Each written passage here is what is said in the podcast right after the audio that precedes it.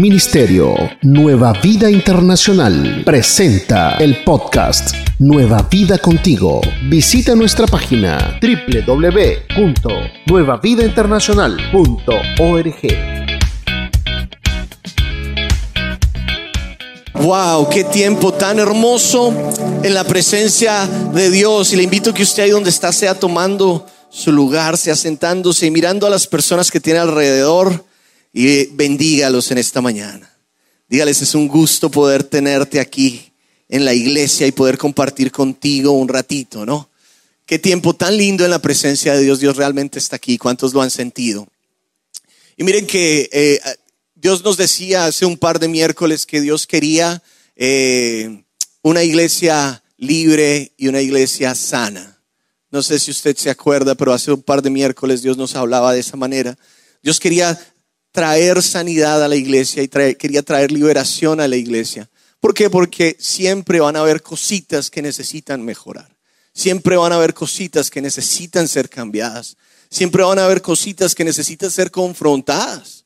Porque sin la confrontación es muy difícil arrepentirse y sin el arrepentimiento es muy difícil alcanzar misericordia y por ende pues es muy difícil ser libre de lo que estamos, de nuestras batallas, nuestras luchas, nuestros pecados. Simplemente, solamente a través de el, arrepentimiento que llega después de una confrontación que podemos lograr que el Señor sea sanándonos y sea liberándonos. Amén. ¿Cuántos necesitan ser libres? Levante su mano ahí donde está. Si hay algo que usted tal vez está batallando, usted es humano como yo, debe haber algo por ahí. Dios nos trajo el día de hoy, nos ha traído durante estos días, porque Él quiere quitar cosas de nuestras vidas, quiere liberarnos. Dios está limpiándonos porque Él quiere hacer cosas maravillosas a través nuestro. Él quiere una iglesia en movimiento, diga conmigo, iglesia en movimiento. Él no quiere una iglesia quieta, Él no quiere una iglesia estancada, Él quiere una iglesia en continuo movimiento, una iglesia en continuo crecimiento. Él no quiere una iglesia que decrezca, Él quiere una iglesia que crezca, que se que se fructifique, que se multiplique. Ese es el plan de Dios para su iglesia. quiere una iglesia que se mueva en su poder. ¿Sabía usted eso? Él quiere una iglesia que se mueva en su poder, que hayan milagros, que hayan prodigios, que hayan cosas sobrenaturales. Él quiere moverse a través de una iglesia así, pero para llegar a ser esa iglesia así, la iglesia diga yo, la iglesia, yo nosotros tenemos que estar sanos y tenemos que estar libres. No hay otra forma. Se puede enmascarar, se puede eh, aparentar, pero realmente Dios no está ahí. Se puede hacer, se puede aparentar, se puede mostrar como que sí, pero no. Dios no quiere eso, Dios quiere una libertad total para poder moverse a través de su pueblo, hacer lo que Él ha llamado a su pueblo a hacer. Dios quiere hacerlo. Y la semana pasada vimos como Dios comenzó algo muy especial aquí en este servicio, eh, en este, este primer servicio ¿no? del, domingo. Y la semana pasada Dios se llevó toda amargura. ¿Cuántos amargados hay aquí? Ya no, diga. Ya no. Sí, Dios se llevó toda amargura. Dios se llevó toda, toda amargura y trajo su gozo a nuestras vidas. En el segundo eh, servicio, Dios nos confrontó eh, fuertemente acerca de pecados ocultos, pecados que nos detienen, que generan consecuencias muy tristes, pero Dios también nos liberó de eso. ¿Cuántos lo creen? Hoy yo quiero retomar un poquito lo que hablamos en el segundo servicio. Yo sé que ustedes no estuvieron aquí, pero quiero hacer un breve resumen porque la palabra que Dios me dio para este día eh, es parte de lo que hablamos la semana pasada en el segundo servicio. Entonces usted va a decir, bueno, yo no estuve aquí en el segundo servicio, no se preocupe, yo le voy a resumir rápidamente lo que hablamos. Estudiamos un poquito en el libro de Josué. Y en el libro de Josué hablamos acerca de la historia de, del pueblo de Israel cuando perdió el favor de Dios. Diga conmigo, perdió el favor de Dios.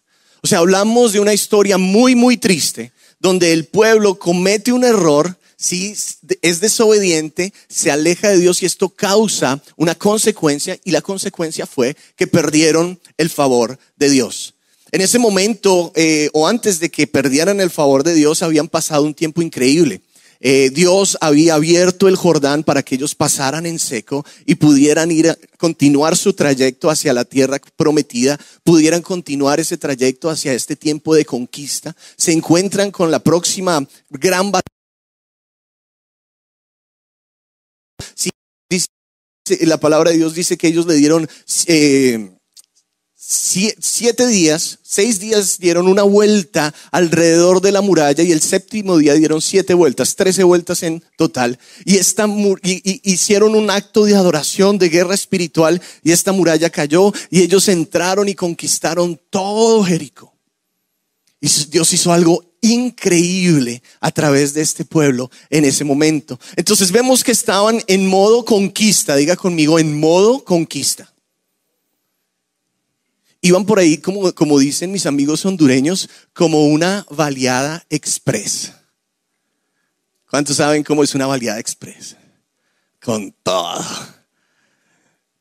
Iban con todo. Dios estaba con ellos y ellos estaban con Dios. Ellos sentían la presencia de Dios en cada paso que iban y Dios iba con ellos y su respaldo iba con ellos, su favor iba con ellos, la grandeza de Dios estaba siendo manifestada a través de sus vidas, a través de su pueblo y el pueblo pues imagínese, wow, Dios moviéndose tan tremendamente, victoria sobre victoria, victoria sobre victoria, em, eh, milagros sobre milagros, Dios hablaba, ellos seguían, una cosa increíble. Estaban viviendo un tiempo increíble. La gloria de Dios moviéndose sobrenaturalmente en el pueblo y a través del pueblo, conquistando con todo. Pero la palabra nos enseña que desobedecieron a Dios. Ellos cayeron en desobediencia y Dios simplemente les quita su favor. Simple y sencillo. Dios les quita su favor. ¿Por qué? Antes de entrar a conquistar Jericó, Dios les dice, ustedes van a entrar y van a destruir todo menos algunas cosas especiales. Tienen que destruir todo, hombres, mujeres, niños, una cosa increíble. Todos los enseres, animales, todo, menos, tenían que, ellos tenían la dirección de Dios de mantener el oro, la plata, el bronce, y les decía la semana pasada, ellos pues todas las medallas de los olímpicos, ¿no? Todas. Y todas las cosas hechas de hierro. Eso era lo que tenían que mantener. Porque Dios quería que eso fuera parte del tesoro de él. Pero la palabra de Dios dice que hubo un hombre que cuando entró a Jericó, entonces él vio algunas cosas que le llamaron la atención. Diga conmigo, le llamaron la atención. Y le llamaron la atención tanto que enmudecieron lo que Dios había dicho. ¿Sí? Lo hicieron mirar hacia el otro lado de lo que Dios había dicho. Dice la palabra de Dios que este hombre se llamaba ¿cómo? Uy, no. Acán. ¿Alguien ha escuchado de Acán? El pecado de Acán allá en Josué 7. Dice la palabra que este hombre eh, entró en un lugar y vio algo que le llamó la atención, 200 piezas de plata, un, lingote de oro de medio kilo o un poquito más y un hermoso manto babilónico, lo cual tomó en desobediencia y como estaba en desobediencia lo escondió. Dice la palabra que lo llevó al, medio de su, de, su, de su casa de campaña y ahí abrió un hueco y escondió todo esto. Cuando fue confrontado con esta situación, él dice, es que yo lo vi y lo deseé tanto que lo tomé para mí. Y este acto de desobediencia de un hombre causó que todo el pueblo fuera estancado. ¿Por qué? Porque después de que esto sucede, o que él toma esto, antes de ser confrontado, pero después de que él lo toma y lo esconde, Recuerde, ellos están en modo conquista y entonces el próximo lugar a conquistar es una pequeña ciudad que se llama Ahí. ¿Dónde quedaba esa ciudad? Ahí cerquita. Estaba cerquita, ahí. Pero dice la palabra que era una ciudad muy pequeña. Y entonces esta ciudad pequeña, dice la palabra que ellos, ellos fueron a conquistarla con muy pocas personas, tres mil hombres. Y se levantaron los de ahí y fueron en contra de estos hombres, dice la palabra que los hicieron huir. Corrieron de allí y no solamente los hicieron huir, mataron a 36 de estos hombres que iban a conquistar esta ciudad. 36 soldados israelitas murieron en ese día. ¿Por qué? Porque alguien había fallado. 36 hombres murieron ese día porque alguien había pecado, porque alguien que sabía qué tenía que hacer no lo hizo, porque alguien no se pudo controlar. ¿Sabía usted que el descontrol suyo puede causar consecuencias en otro? Oh, eso es increíble. Cuando uno lee esto, uno dice, ay Dios mío, perdóname por todo lo que he hecho y por todo lo que voy a hacer. Porque yo sé, ahora entiendo, que cuando yo no puedo controlar mis deseos y caigo en pecado, cuando yo no puedo controlar mis deseos y desobedezco, entonces no solo cae una maldición sobre mi vida, sino mis hijos pueden pagar los platos rotos. Esto es increíble y muy, muy triste. Ellos van, pierden la batalla, un fracaso total, mueren 36. Dios habla con Josué. Josué le pregunta a Dios, ¿qué pasó? ¿Qué sucedió? Yo quiero que vayas conmigo a la Biblia rapidito. Vamos a ir al libro de Josué 7 y vamos a leer un poquito la, la, respuesta de Dios hacia esa pregunta de Josué. ¿Qué pasó? Josué no sabía, pero Dios sabía. Y dice la palabra de Dios allí. Vamos a... Les dije que la buscaran y no la busqué yo, imagínense. dice la palabra en Josué 7, en el versículo 10 en adelante dice, pero el Señor le dijo a Josué, levántate, ¿por qué estás ahí con tu rostro en tierra? Israel ha pecado, ha roto mi pacto, robaron de lo que les ordené que apartaran para mí. Y no solo robaron, sino que además mintieron. Otro pecado. No solo robaron, sino mintieron. Y no solo eso, sino también escondieron, dice la palabra, los objetos robados entre sus pertenencias. Y aquí entonces viene esta palabra terrible de Dios hacia el pueblo. Entonces, por esta razón, versículo 12, los israelitas huyen derrotados de sus enemigos. Hasta eh, ahora, Israel mismo será apartado para destrucción. No seguiré más con ustedes a menos que destruyan estas cosas que guardaron y que estaban destinadas para ser destruidas. Levántate, ordénale al pueblo que se purifique a fin de prepararse para mañana. Pues esto dice el Señor Dios de Israel, en medio de ti, oh Israel, están escondidas las cosas apartadas para el Señor. Y le vuelve y le dice, nunca derrotarás a tus enemigos hasta que quites esas cosas que tienes en medio de ti. Qué palabra tan terrible. El pecado trae consecuencias dolorosas. Y eso fue para ellos en ese momento, pero esta palabra es para nosotros el día de hoy.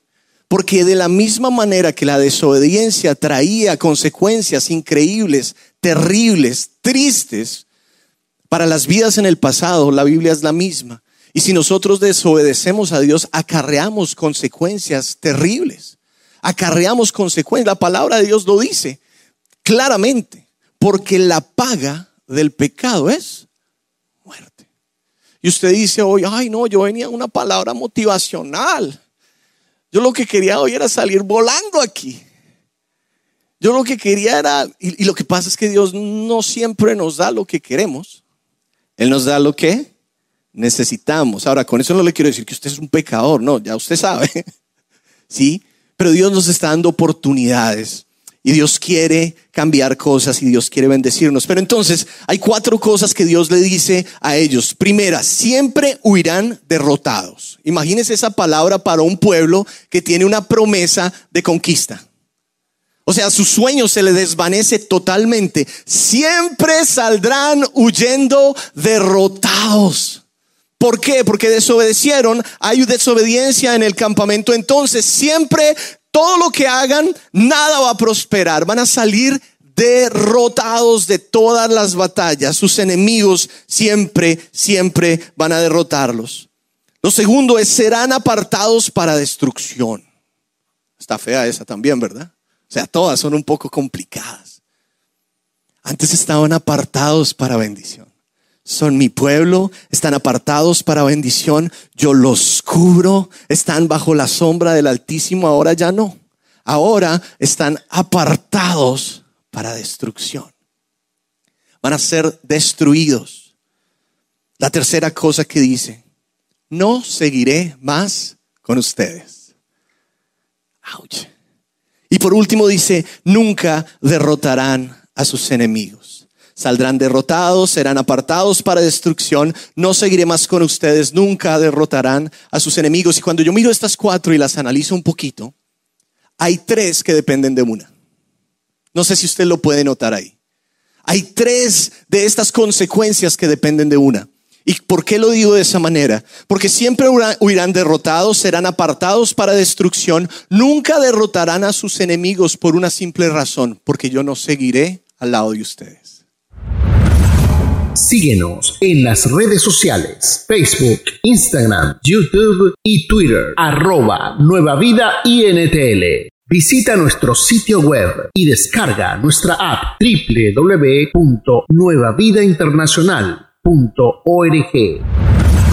lo más importante en esto era que Dios les estaba quitando su favor. Estaba quitándose del lado de ellos. Estaba quitándoles eso. En otras, en otras palabras, la consecuencia de su pecado fue perder el favor de Dios. Ahora usted tal vez se pregunta, pero es que ahí no dice nada de favor. Ahí no habla del favor de Dios en ningún lugar. Eh, no completa mente. Mire que cuando miramos la palabra favor en el hebreo, es una palabra que, es sod, S-O-D, sod. Diga conmigo sod. Diga conmigo sod. Ah, listo. La palabra sod, que es la palabra que se usa en la Biblia para definir el favor de Dios, es primero compañía. Yo ayer que mientras estudiaba esto, yo dije, oh, compañía. El favor de Dios significa la compañía de Dios. Significa intimidad. El favor es intimidad. El favor es secreto. El favor es comunión. Y el favor es consejo. Increíble. Entonces Dios les está diciendo, yo me voy a quitar de ahí, voy a quitar mi compañía. Una cosa interesante, esa palabra sod viene de una palabra hebrea que es yasao o yasao, que significa sentarse junto. Sentarse junto. Entonces, en otras palabras, el favor de Dios es tener la presencia de Dios cerca, tener comunión con Él, tener intimidad con Él, disfrutar su consejo. Eso es lo que significa el favor de Dios. Tener el favor de Dios es estar cerquita de Él, es poder hablar con Él cara a cara es poder recibir su consejo, es poder preguntarle y él guiarte. Eso es tener el favor de Dios. Yo pensaba antes que el favor de Dios era pedirle pues un favorcito. Dios me haces un favorcito. Y tener el favor de Dios es que Él lo hiciera. No, es mucho más profundo de eso. Déjame preguntarte una cosa bien confrontativa. ¿Cómo estás en cuanto al favor de Dios? ¿Sientes que el favor de Dios está en tu vida? ¿Qué quiere decir que el favor de Dios esté en tu vida? que estás cerquita de Él, que tienes su presencia cerca, que tienes comunión con Él. No, no tener una, una charlita de vez en cuando, no tener una oración semanal, bimensual, anual, cada 31 de diciembre. ¿Sí? No, una comunión es tener una relación que se mantiene, se mantiene, se mantiene. Comunión. ¿Cómo está tu comunión con Dios? ¿Cuánta intimidad tienes? ¿Cuánto tiempo pasas con Él en el secreto? ¿Disfrutas su consejo? ¿Te interesa su consejo? ¿Preguntas qué debo hacer? ¿Preguntas qué necesito hacer? ¿Cómo me debo mover? Ese es el favor de Dios tener esa clase de unidad con Él. Imagínese todo lo que estaba perdiendo el pueblo de Dios cuando Él le dijo literalmente, no seguiré más con ustedes. Yo no sé usted, pero aquellos que, que han experimentado caminar con Dios, sentir su favor, vivir en su presencia. Lo peor que le puede pasar es que Dios le diga, yo no quiero estar más contigo. Yo no quiero estar más sentado a tu lado. Usted imagínese eso por un momento. Ese Dios al cual usted ama, a cual usted desea estar con Él todo el tiempo y que, y que usted cometa un error. Y esto, y esto tiene que, estar, o sea, estar pilas, porque en nuestro momento, en este tiempo de la gracia, no es necesariamente cometer un error, sino es practicar el pecado.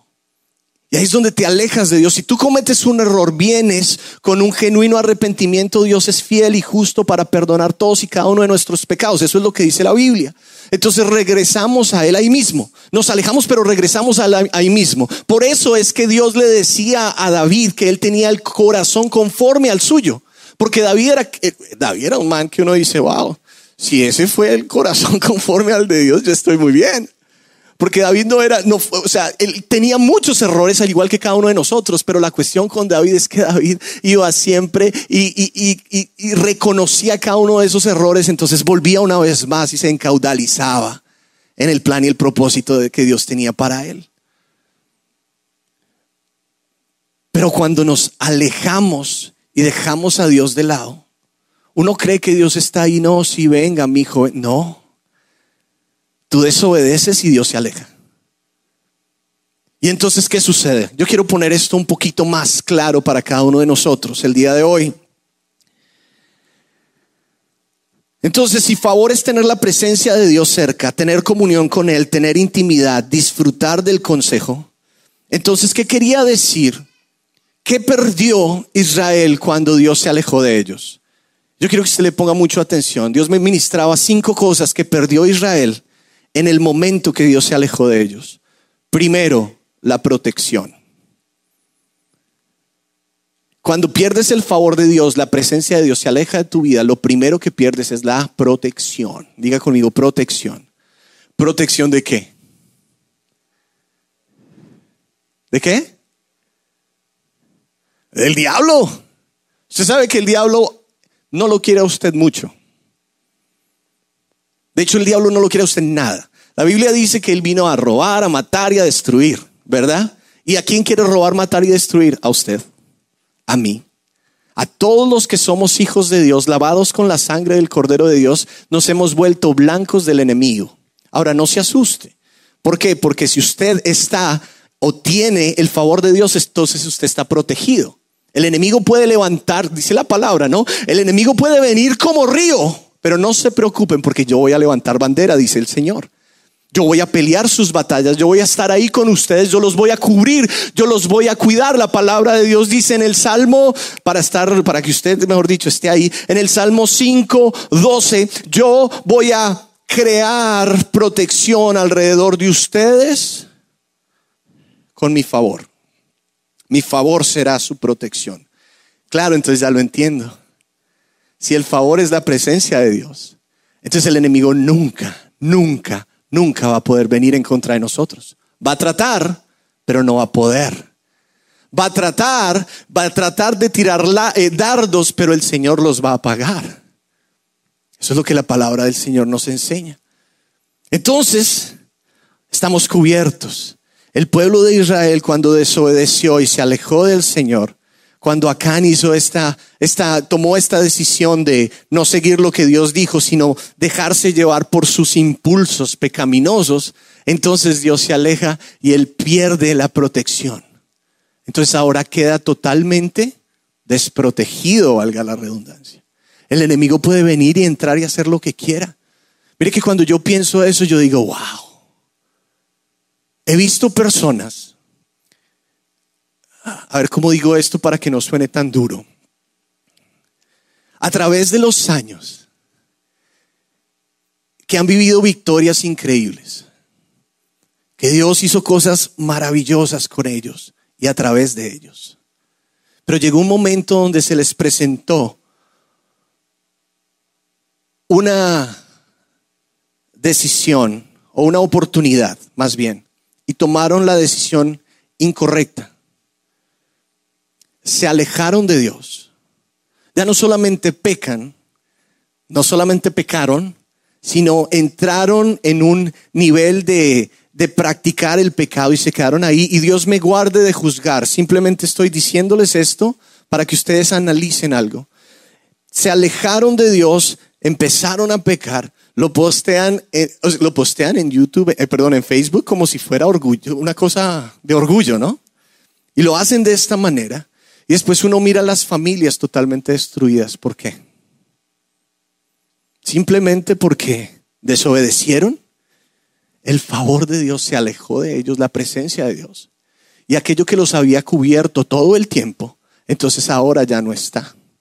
Y ahora se vuelven un blanco para el enemigo sin protección. Y el enemigo los destruye. Lo he visto muchas veces y tal vez usted diga, yo también. ¿Cuántos han visto eso? Perder, perder el favor de Dios es lo peor que le puede pasar a un cristiano. Porque quedas ahí totalmente indefenso. Ahí sí que como dice, ¿quién es el chapulín? ¿Y ahora quién? Total, entonces lo primero, la protección. ¿Qué perdió el pueblo de Israel cuando perdió el favor? Perdió la protección. Lo segundo, perdió la gracia. Porque ya no era el Israel, el, el tesoro del Señor, al que todo el mundo miraba con respeto. Ahora era Israel el que estaba alejado de Dios, el que ya no tenía cualidades atractivas, porque la gracia es exactamente eso. Cuando Dios pone cualidades en nuestras vidas que son atractivas a otros. Dice la palabra del Señor que su favor nos hermosea. La presencia de Dios nos hace hermosos a la vista de otros. Usted puede ser chiquito, calvo y barrigón pero si usted tiene el favor de Dios, usted va a atraer a los demás. Mira, la semana pasada hablábamos acerca de qué, aquí en este servicio, o sea, o la pastora Jessica hablaba de qué, acerca de la amargura. Y la amargura hace que la gente se vea fea. ¿Verdad? ¿Se acuerdan? Y que la amargura, eh, eh, en vez de atraer, aleja a la gente. Pues la gracia, la presencia del Señor, el favor de Él en nuestras vidas nos hermosea. Y ahora la gente no quiere estar alejada de nosotros. Quiere estar cerca de nosotros. ¿Por qué? Porque hemos sido hermoseados por el mismo Dios. Ahora tenemos cualidades que la gente anhela, que la gente quiere disfrutar. Tenemos la gracia de Dios. El pueblo perdió la gracia. Lo tercero que yo veo que el pueblo perdió fue el acceso a la sabiduría divina. Si usted mira, la sabiduría divina es aquella que viene obviamente de parte de Dios. Y en el contexto de ellos fue la que los llevó a dar cada uno de los pasos correctos que habían dado. Porque la palabra de Dios dice que la sabiduría viene a través de una relación con el Señor. La sabiduría viene a través, no es cuántos libros conoces, no es cuánta hermenéutica, homilética, teología, 1, 2, 3, 4, 5, 6, 26. No es nada de eso. Sí, la, la sabiduría de Dios viene a través de Él. Y esa sabiduría Dios se la da al que Él quiere, pero no solamente al que Él quiere, al que se la pida, es lo que dice la palabra. Entonces, si no tengo esa conexión con Dios, pierdo esa sabiduría. Esa sabiduría que el pueblo de Israel disfrutó cuando pasó el Jordán. Porque la estrategia Dios se la dio a ellos. ¿Por qué? perdón, ¿a través de qué? A través de la sabiduría de Dios. Dios les mostró cómo que, qué tenían que hacer. La conquista de Jericó, ¿a través de qué? De la sabiduría de Dios. Él les mostró qué era lo que tenían que hacer y en su sabiduría les enseñó un plan, lo trazó y ellos lo siguieron. La sabiduría. Cuando Acán peca, se aleja de Dios, Dios se aleja de ellos, el favor se aleja, pierden el acceso a la sabiduría. ¿Tú quieres ser más sabio?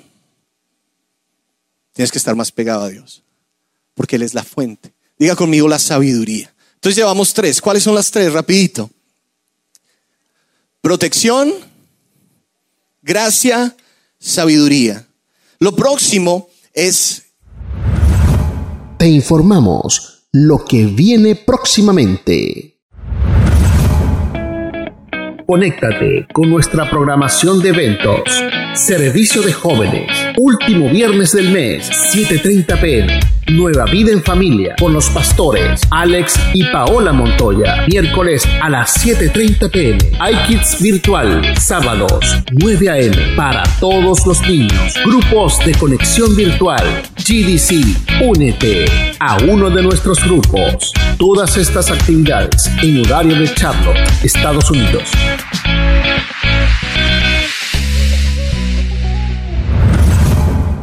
Que el pueblo de Israel perdió, en ese momento fue la prosperidad. Diga conmigo, prosperidad. Para ellos la prosperidad quería decir conquistar. ¿Sí? O sea, e, e, el, plan de ellos, su, su, modo de vida en ese momento, sus metas estaban en conquistar y ahora Dios les dijo, ya no van a conquistar, ya no van a poder seguir adelante. Entonces ya sus planes no van a prosperar porque yo no estoy con ustedes. Entonces, ¿qué quiere decir esto? Dios les al quitarse él, sale la prosperidad para un lado. Entonces ya viven en derrota, viven, viven estancados, ya no pueden seguir adelante. Imagínese pelear una batalla sin Dios. No prosperan tus planes. La prosperidad se aleja. Ahora, esto necesariamente no, no, no tiene que ver con el área financiera, aunque puede ser, pero también en el área del espiritual. Sí, prosperidad como tener paz, como tener gozo, como tener paciencia, amor, confianza, tolerancia para nosotros. Cuando no tenemos el favor de Dios, no tenemos ninguna de estas cosas que solamente llegan a través de su presencia y una comunión con Él. Y por último, que perdió el pueblo de Dios cuando perdió el favor? Perdió el respaldo. Y el respaldo básicamente es que cuando hagas cosas te salgan bien porque Dios las hace a través de ti. No eres tú, es Dios. Las murallas de Jericó cayeron no por lo tremendo que gritó esta gente, no, sino porque siguieron, dieron actos de obediencia y entonces Dios peleó la batalla. Por eso dice la palabra, está tranquilos que esta batalla no es tuya, sino es mía. Yo la peleo. La batalla es del Señor. Él es quien pelea nuestras batallas.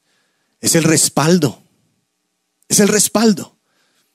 Entonces ellos pierden el respaldo porque Dios ya no está con ellos pelean batallas y no pueden ganarlas porque Dios no está con ellos, ya no pueden tener victorias. Entonces, cinco cosas que el pueblo perdió, protección, gracia, sabiduría, prosperidad y respaldo. Qué terrible perder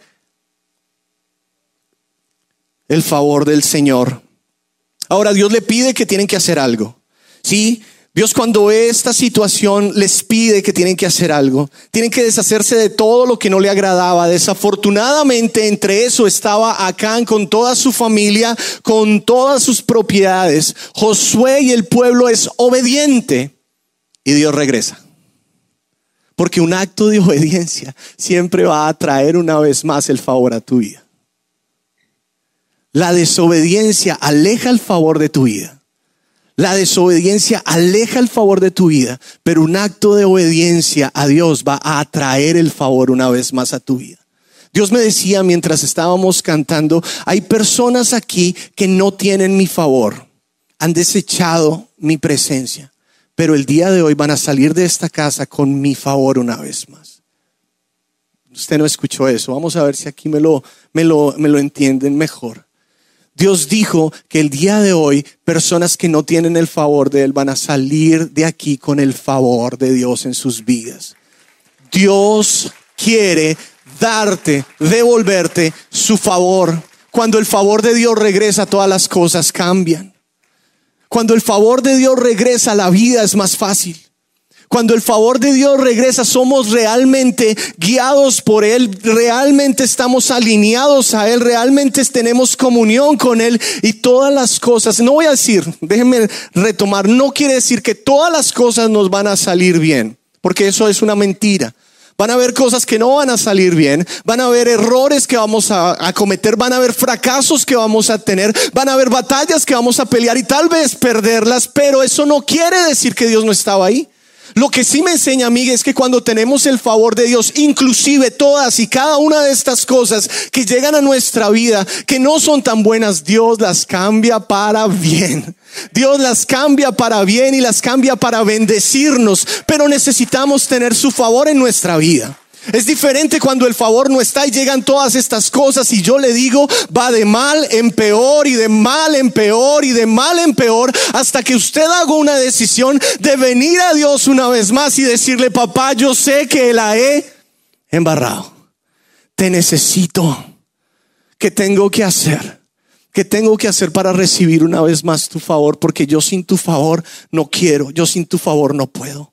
Josué es obediente y el favor regresa. Mire lo que dice Josué 8.1. Vamos rápidamente a Josué 8.1 que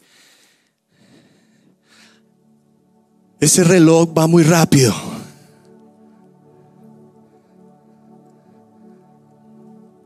¿A alguien le está ayudando esta palabra hoy? Dice Josué 8.1. Después de que Josué es obediente y el favor de Dios regresa. Oh, por cuando el porque cuando el favor de Dios regresa es increíble. Entonces el Señor le dijo a Josué, no tengas miedo ni temas. Ni te desanimes. Toma a todos tus hombres de guerra y ataca la ciudad de ahí.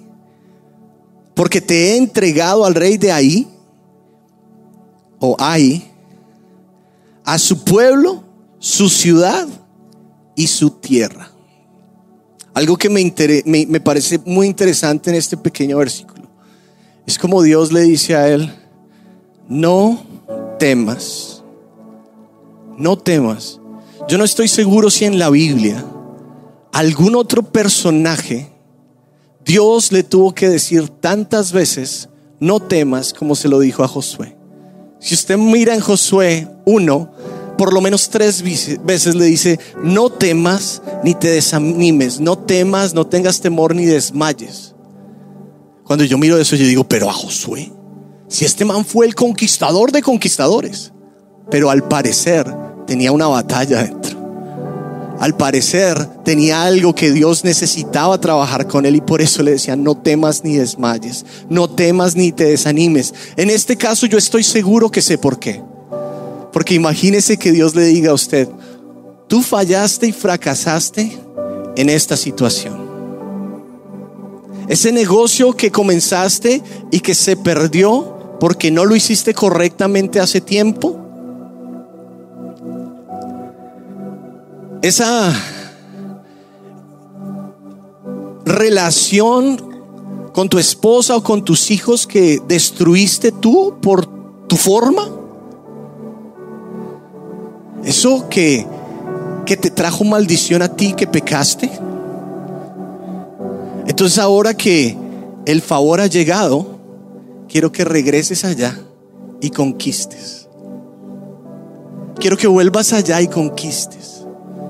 Esa mujer que dejaste por cualquier razón y que maltrataste y que hiciste cosas terribles contra ella, es el tiempo de que ahora que tienes el favor, regreses y conquistes esa relación. Regreses y conquistes ese negocio que no salió. Regreses y conquistes esa carrera que dejaste a medias. Yo le preguntaba a Dios, ¿y por qué no solo dejarlo así y dejar ahí quieta, ir por otro lado? Dios me ministraba tan poderosamente. Y él dice, lo que pasa es que yo quiero demostrarle a la gente que solos no pueden, pero conmigo no hay nada imposible. Solos no vamos a poder, pero conmigo no hay nada imposible. Entonces es tiempo de regresar. Era lo que Dios le estaba diciendo a Josué. Es tiempo de regresar y terminar algo que deberías haber terminado antes. Pero simplemente porque no me consultaste. Entonces sucedió esto.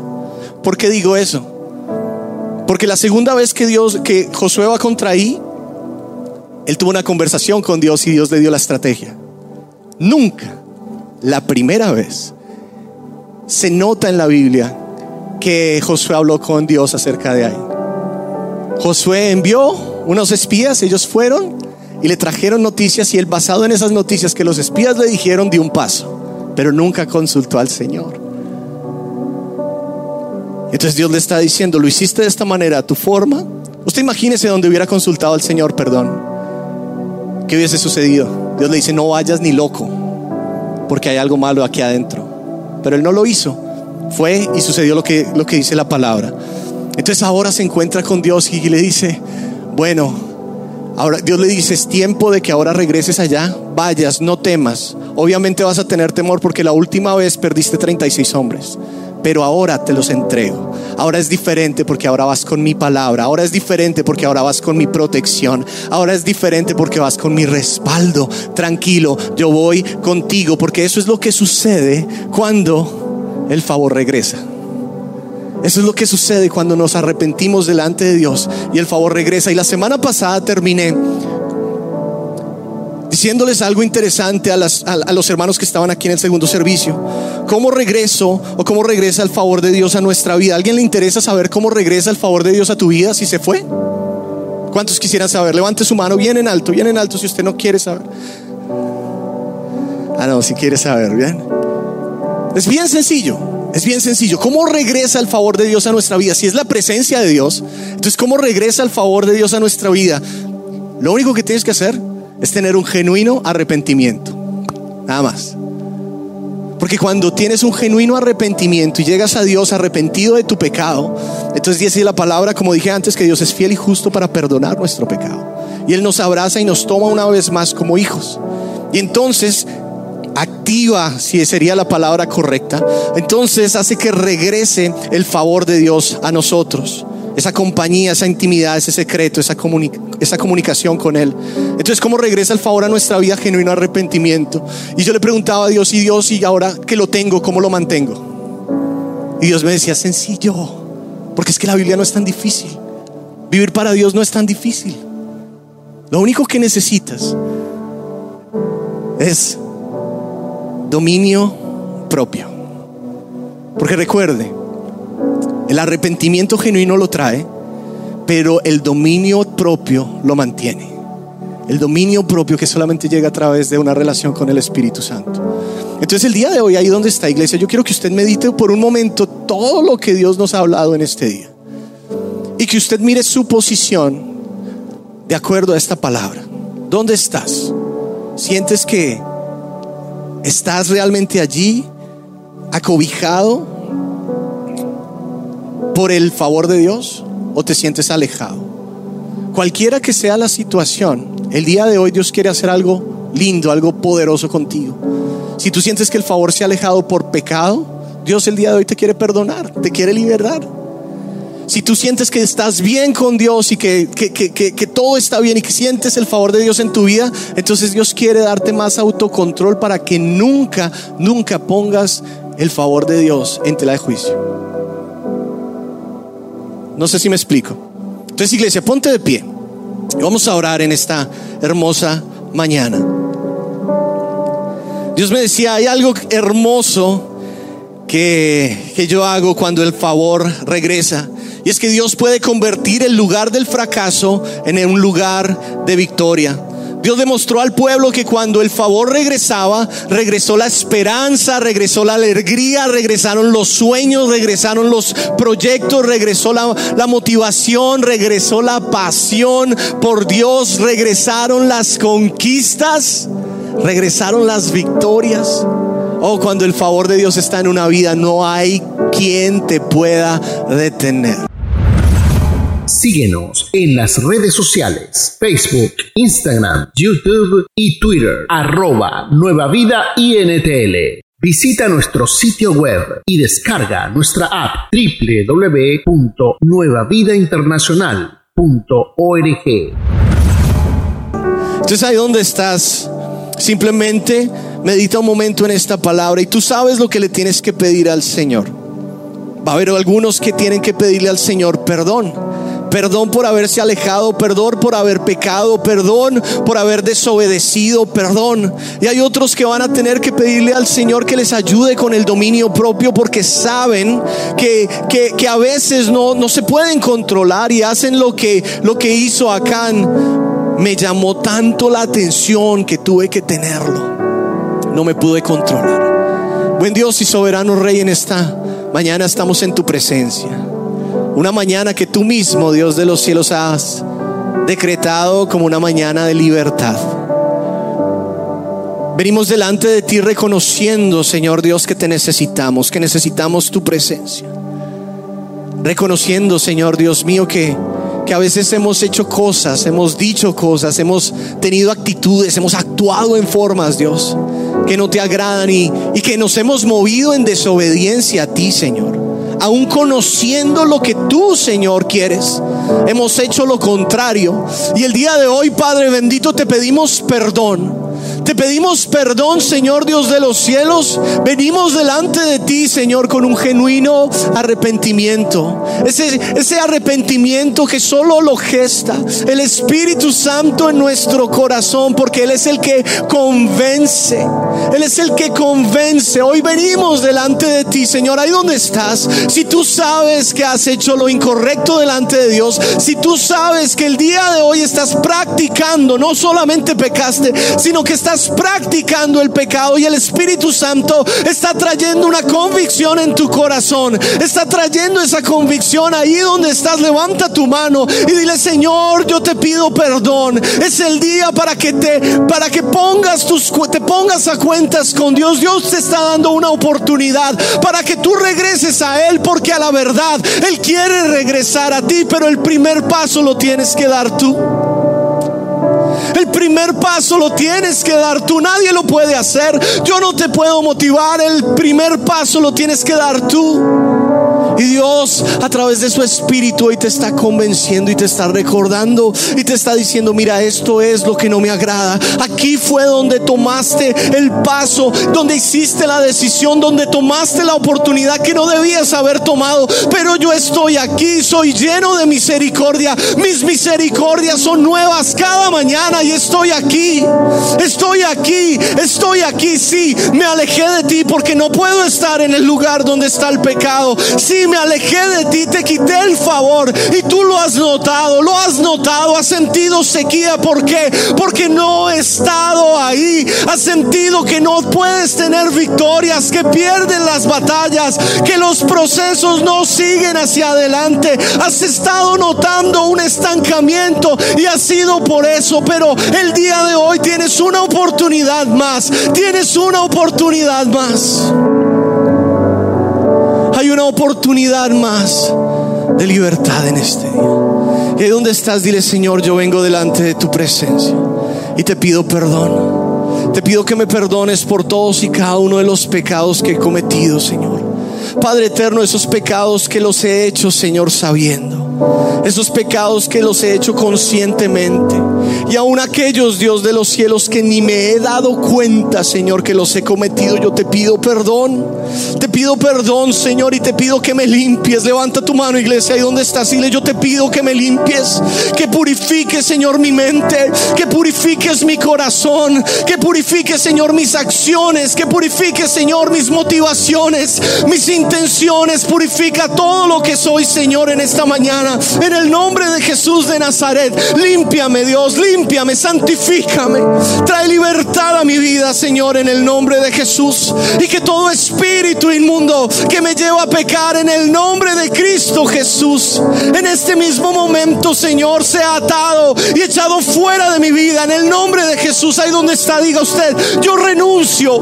Vamos, iglesia, los quiero escuchar. Yo renuncio en el nombre de Jesús de Nazaret a todo pecado. Hoy renuncio, Señor. Hoy renuncio, Señor, a toda mala palabra. Hoy renuncio, Señor, a todo pecado sexual. Hoy renuncio, Señor, a todo pecado social En el nombre de Jesús, hoy renuncio, Señor, a todo orgullo, a toda desobediencia. Hoy renuncio, Señor, a eso. En el nombre de Jesús de Nazaret. Y me declaro libre. Vamos, iglesia. Hoy me declaro libre por el poder de la sangre del Cordero de Dios. Hoy apelo a la sangre de Jesús que quita, que quita todo pecado. En el nombre de Jesús de Nazaret. Y corro a ti, Señor. Hoy corro a ti porque eres el único. Eres el único, Señor, que puede perdonar. Hoy yo te pido que purifiques mi vida. Que purifiques, Señor, mi ser. Dios mío, y que tú me ayudes a amar lo que tú amas. Y me ayudes a detestar, Dios, lo que tú detestas. En el nombre de Jesús. No permita, Señor, que yo nunca vea algo que me llama tanto la atención que enmudezca lo que tú has dicho, Señor. No permitas que yo vea algo, Señor, que me llama tanto la atención que enmudezca, Señor, lo que tú me has dicho que debo o no debo de hacer. Y hoy, Padre bendito, recibo, recibo tu favor.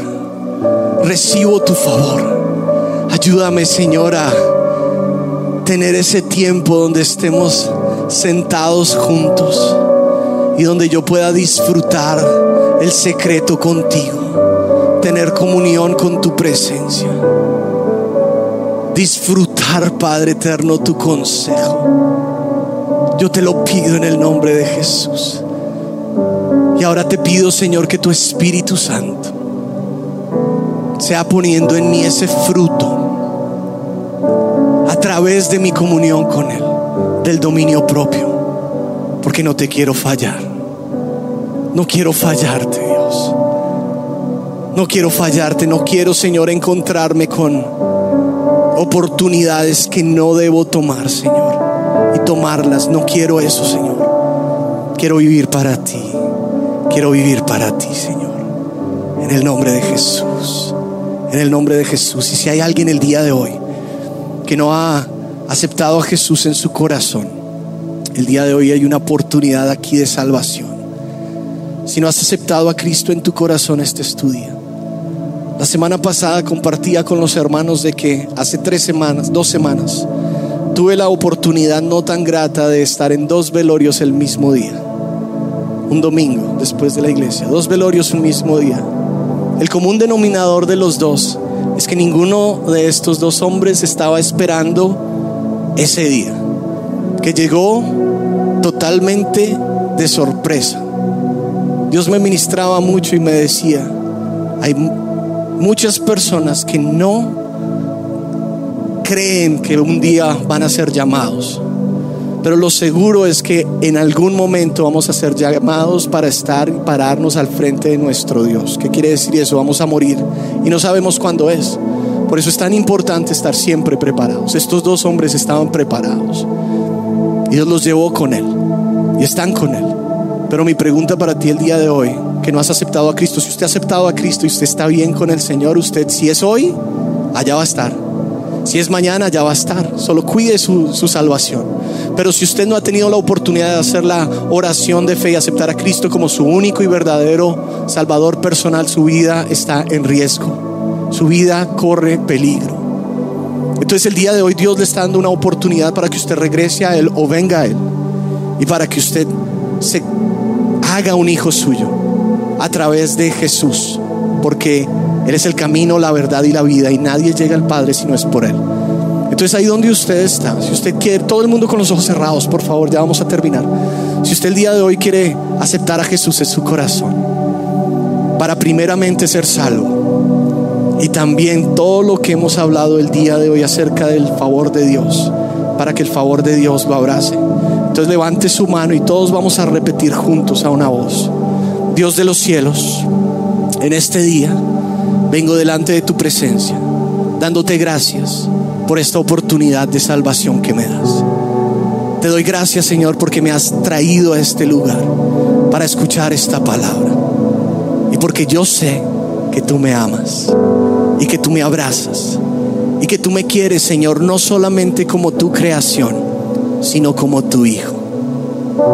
El día de hoy vengo reconozco todos y cada uno de mis pecados. Te pido perdón por ellos. Te pido perdón por aquellos pecados, Señor, que, que me han alejado de ti. El día de hoy yo vengo y te pido perdón, te pido me limpies, me santifiques. Hoy, Señor, acepto a Jesús como mi único y verdadero Salvador personal. Te pido, Señor, que escribas mi nombre en el libro de la vida y que nunca lo borres. Y que me ayudes, Señor, hoy y siempre a ser un fiel discípulo de Jesús. Hoy te lo pido en el nombre de Cristo Jesús. Amén y amén. Ministerio Nueva Vida Internacional presentó el podcast Nueva Vida Contigo. Visita nuestra página www.nuevavidainternacional.org.